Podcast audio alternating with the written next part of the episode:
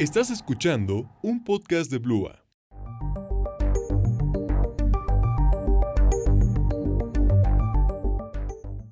Bienvenidos a este nuevo episodio del podcast. En esta semana hablaremos un poco sobre la precarización del trabajo, el abuso por parte de los empleadores y el consumismo. Yo soy Lorena y me encuentro aquí con mis compañeros Rodrigo y Beto y esperemos disfruten mucho de este nuevo episodio. ¿Qué onda Lorena, Beto? ¿Cómo están? Pues muy, muy feliz de estar aquí yo y de hablar de un tema tan interesante, pero pues al principio me gustaría comenzar preguntándoles a ustedes dos si están familiarizados con la dialéctica del amo y el esclavo. ¿Qué onda a todos los que nos están escuchando? Espero estén muy bien. Y pues mira, lo que yo te puedo contar es que esta dialéctica fue planteada por Hegel y pues básicamente reconoce un conflicto que se da cuando dos personas personas tienen como la misma necesidad o el mismo objetivo por un objeto, así como un jefe y un trabajador. Entonces, es aquí cuando se refieren como a amo y esclavo. Y lo que hace la diferencia entre estos dos es que pues el amo está consciente del poder que tiene sobre, sobre el esclavo e incluso sobre el poder del esclavo y, y pues este lo sirve mientras el otro lo humilla. Entonces, pues es mucho un problema como de poder y de superioridad que la mayoría de los casos, pues una de las partes no está consciente o no se da cuenta del poder que posee sobre la situación. O sea, la verdad sí te pones a pensarlo detenidamente y mucho más a fondo, la verdad es que es un tema pues bastante duro, ya que pues el esclavo, o sea, acepta servir al amo porque cree que necesita de esta otra persona para poder sobrevivir y pues el esclavo no está consciente que él tiene, o sea, que él cuenta con poder y puede salir de esta situación, pero pues, como dije, el esclavo no está consciente. Además, el amo, bueno, muchas veces no se piensa que el amo necesita del esclavo, ya que el amo muchas veces pues se niega a realizar actividades o no puede realizar actividades por lo que se apoya de, de este esclavo y además en esta situación en la que el amo tiene a alguien que le sirva, también le otorga cierta superioridad psicológica. Y aunque en algunos casos el esclavo busca cambiar su situación ya que está cansado de servir, está cansado de ciertas cosas y se empieza a cuestionar la posición en la que se encuentra en su posición de esclavitud y empieza a creer en su propio poder ante el amo para, para romper toda esta situación, toda esta cadena. Sí, la verdad sí es muy fuerte, ¿no? Y como que cuando escuchamos la palabra esclavo pensamos como en los 50 o cosas muy, muy antiguas, ¿no? Pero es algo que pues todavía sigue pasando y pues es, muy, muy fuerte también ver cómo el consumismo y el capitalismo y todas las empresas lo siguen como promoviendo y a veces como que no nos damos cuenta de eso, pero pues tú nos tienes un anuncio, ¿no, Lorena? Sí, sí, les tengo un anuncio. El día de hoy tenemos una entrevista muy especial con un experto sobre este tema de la precarización del trabajo. Nuestro invitado es Diego Barragán, egresado del TEC de Monterrey de la carrera de Derecho. Se especializó en Derecho Laboral y además cuenta con cinco años de experiencia en competencia económica. Y él nos platicará un poco sobre sus prácticas recurrentes en el trabajo, derechos de los trabajadores, pues todo su conocimiento sobre el tema. Sí, la verdad es que va a estar muy interesante, esperamos les guste mucho, pero antes de pasar a la entrevista y pues para entrar un poco más en contexto y entender de lo que estamos hablando, eh, pues quisiera que habláramos sobre algunos casos que se han encontrado últimamente en las noticias, tanto aquí como en diferentes países, porque muchas veces lo vemos como un futuro muy lejano, pero está muy presente. Y uno de estos casos es el caso de Amazon. Bueno, sí, pues como dijo Rodrigo, cuando pensamos en esto de amo esclavo, como que sí nos regresamos a épocas diferentes, más en el pasado, pero ya cuando te pones a pensarlo, pues esto sigue estando muy presente. Y un ejemplo muy claro de esta situación es una situación que sucedió en Amazon eh, en los años 2000, alrededor más o menos. Habla sobre uno de sus empleados que buscaba un trabajo temporal para poder mantener a su familia, poder darles comida y todas sus necesidades básicas. Y pues para empezar, se cuenta que para trabajar en las bodegas de Amazon se fijan en los empleados en, la capacidad que tienen, en cuánto tiempo les toma tomar los, los objetos que, que piden los clientes, cuánto tiempo se tardan en llevarlos de un lugar a otro, qué tan eficaces son, porque pues a lo que Amazon le importa es la rapidez, porque pues es como una garantía que ellos ofrecen pero lo que no se sabe es que existe cierto abuso de la empresa hacia sus trabajadores, ya que un día este trabajador que se menciona en el caso, pues le dio un infarto de tanto, de tanto esfuerzo físico que estaba haciendo y porque además esta persona pues no tenía las mejores condiciones físicas, pero pues era una persona muy rápida y muy eficaz.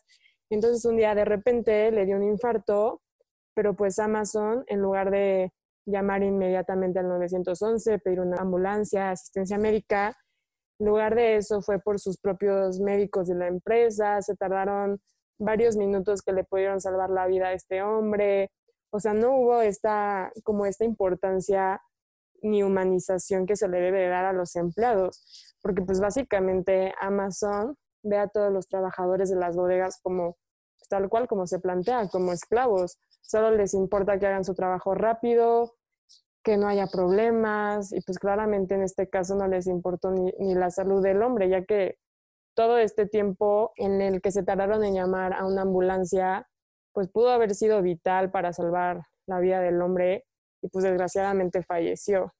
Pues es un ejemplo de que todo esto sigue estando muy presente, aunque no nos demos cuenta ni, pensemos como en todo lo que hay detrás de, de empresas grandes o de cosas que nunca nos vienen a la mente. Sí, claro, y pues nosotros somos como partícipes indirectos, ¿no? Nosotros, nosotros pedimos Amazon y Express y que esperemos que llegue el día siguiente y si no llega estamos enojados, pero pues no sabemos que detrás de eso hay una persona que está como en la necesidad de trabajar ahí y no tiene como otras oportunidades de, de salirse y aunque pues la dialéctica del amo diga que se pueden salir si, lo, si se dan cuenta, pues muchas veces, aunque quisieran, está, está difícil la situación, en, especial en estos países subdesarrollados o con gran diferencia socioeconómica. No sé tú qué opinas, Beto. Sí, pues la verdad es que es algo súper difícil y súper fuerte que yo creo que en muchas ocasiones no dimensionamos por esto mismo que dice Rodrigo, que nosotros nada más lo vemos como un servicio. Y ahorita que me estaba poniendo a pensar y que estaba escuchando a Rodrigo, yo creo que en algún punto nosotros como consumidores también nos convertimos en amos y esperamos demasiado del esclavo y ni siquiera nos damos cuenta.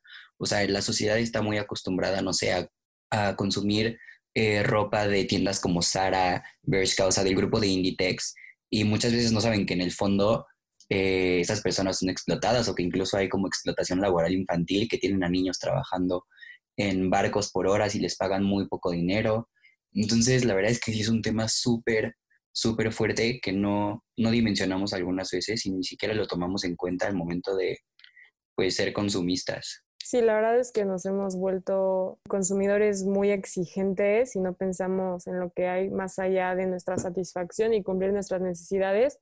Pero pues es por eso mismo que el día de hoy tenemos esta entrevista tan especial y pues creo que ya es el momento perfecto para pasar a ella.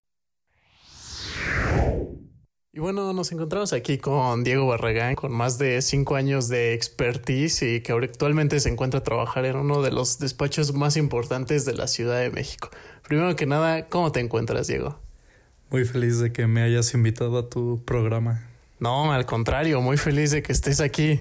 Bueno, algunas este, personas que nos escuchan nos han estado mandando preguntas y unas también que traemos nosotros aquí en producción pues queremos que nos contestes con total sinceridad y lo que tú sepas. Así que, pues la primera sería como, ¿cuándo uno considera que ya estoy sufriendo abuso por parte de, mi jefe? O sea, ¿cuál es el límite para decir ya me están abusando? Pues yo digo que pueden ser dos diferentes aspectos o te lo puedo de separar en dos diferentes aspectos. Uno sería considerando las condiciones de trabajo eh, puedes decir, puedes evaluar esas condiciones de trabajo con, por ejemplo, el salario que estás percibiendo. Obviamente la ley establece un salario mínimo que debes de recibir. También puede ser como las horas de trabajo que estás este, trabajando para tu patrón. También debe de haber o hay un eh, máximo establecido en la ley, tus días de vacaciones, eh, las condiciones del lugar en el que trabajas.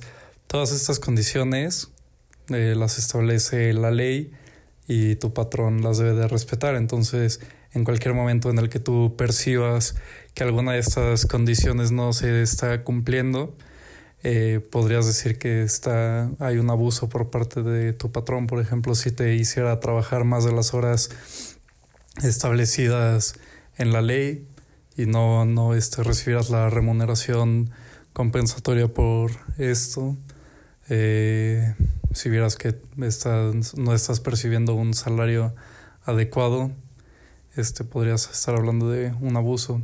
Pero también están otros aspectos como más subjetivos que puede percibir, eh, que puede eh, sentir el, el, trabajador, que como insultos o un trato este, agresivo, grosero de su patrón. Eh, pues esto es como un diferente tipo de abuso que eso ya pues supongo que dependerá más del, del cada, cada, cada trabajador hasta cuando pinte la raya. Y bueno, ya que empiezo a sentir que me están abusando, que tengo las pruebas, ¿qué, ¿qué, podría hacer si siento que me estoy abusando? ¿A dónde acudo o qué se hace? Eh, pues a la Junta de Conciliación y arbitraje es donde los trabajadores suelen presentar sus denuncias hacia el uh, patrón o acudir con el sindicato de trabajadores si es que el trabajador pertenece a algún sindicato para que este el sindicato que es el conjunto de los trabajadores este pueda como ejercer mayor presión hacia el, el patrón. ¿Y qué le recomiendas a los jefes, empleadores que hagan para pues no cometer estos tipos de abusos o qué recomendaciones les das para que no tengan sufran bueno, para que no tengan actos de abuso hacia sus empleados? Ah, pues dar mínimo las eh, condiciones eh, que establece la ley y este bueno yo sugeriría que en las empresas haya un este tanto un reglamento, eh, un código de ética interno y también que haya un protocolo interno para cuando no esté no, hay, no, no se cumplan estas condiciones en el, que establecidas en el código de ética, los trabajadores puedan denunciarlo de manera interna ante un comité que la empresa establezca. ¿Crees que nosotros como sociedad que consumimos somos parte de que promover que empresas como Amazon, empresas textiles tengan que explotar a sus trabajadores para seguir eh, manteniendo la, la demanda? No, no creo que tenga que ver con el consumismo ni con la demanda que tengan estas empresas. Hay muchas empresas que tienen una alta demanda y no explotan a sus trabajadores. Esto más bien tiene que ver un poco con la ética del propio patrón y lo que este, estime más prioritario en su empresa, el trato al trabajador o una producción eh, y sus ingresos. Pero yo creo que independientemente de la demanda que tenga una empresa, puede seguir teniendo condiciones dignas para sus empleados. ¿Crees que alguien que está siendo explotado en su trabajo eh, tiene opciones o es libre de poderse salir de esa situación? Eh, no, no creo. Bueno, yo creo que en un país como México en el que las oportunidades de trabajo realmente son escasas, pues muchas veces el trabajador seguramente prefiere seguir en esas condiciones de abuso en caso de que la hubiera a tener esa incertidumbre de renunciar y después no saber si va a volver a encontrar trabajo. O sea, incluso en que renunciara y denunciara a su patrón, podría recibir alguna eh, compensación que la Junta eh, determinara, pero igual ese dinero no es lo mismo que un salario fijo. ¿Cuál crees que debería ser el papel del gobierno en estas situaciones de explotación?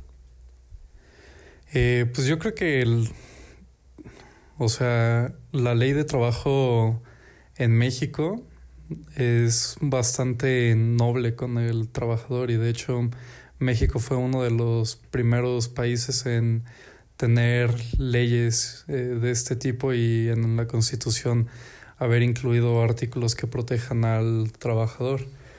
Entonces, yo creo que en cuanto se, en cuanto se refiere a legislación, yo creo que ahí está y la aplicación, pues realmente en las juntas de conciliación, cuando hay una controversia entre el trabajador y el patrón, eh, usualmente se, se trata de favorecer lo más posible al trabajador, entonces yo creo que no es ya tanto parte del gobierno, sino del mismo patrón como trata a sus empleados.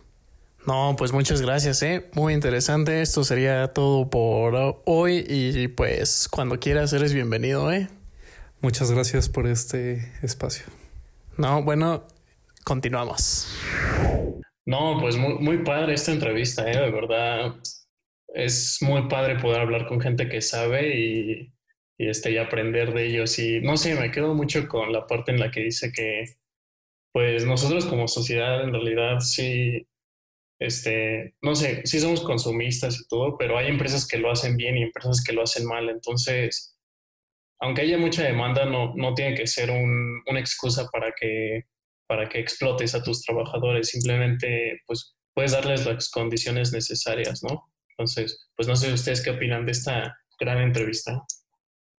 Pues sí, la verdad está, o sea, estuvo súper interesante la entrevista y como que sí te pones a pensar tú en, o sea, si estás en esta situación en la que existe cierto abuso de parte de tus jefes, pues qué es lo que puedes hacer, qué condiciones son las, las que se necesitan, cuáles son dignas, porque pues creo que aquí entra mucho también esta parte de la dignidad humana y sobre la ética laboral, sobre, o sea, qué se debe de respetar sobre tus derechos y en todo caso de que en tu trabajo no, no, no exista esta ética, qué es lo que puedes hacer, Igual es muy importante como que el gobierno imponga eh, la implementación de, de esta ética laboral, ya que, pues sí, o sea, hay muchas empresas que, como dice Rodrigo, pues no, o sea, no, no cumplen ni, ni le hacen bien a sus trabajadores, simplemente pues abusan de, de su trabajo y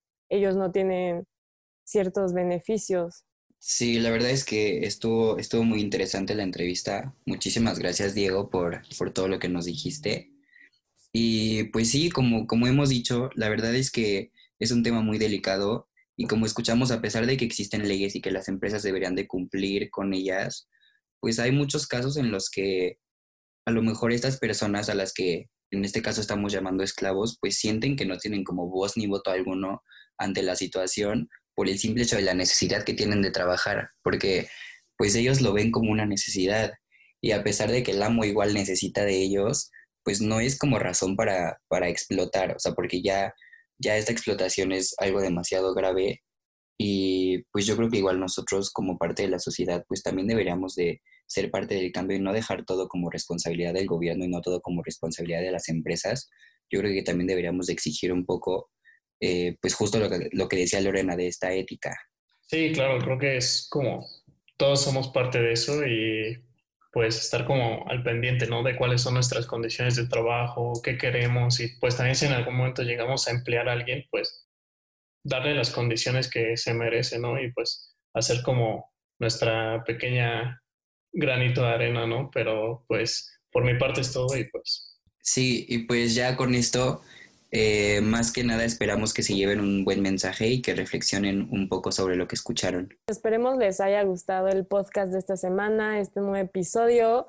Y pues claro, como siempre, que se lleven nuevos conocimientos, algo para pensar de aquí en lo que sale nuestro siguiente episodio. Así que esperemos nos estén escuchando la siguiente semana y esto es todo por el día de hoy. Gracias. Bye, muchas gracias. Nos vemos. Nos vemos.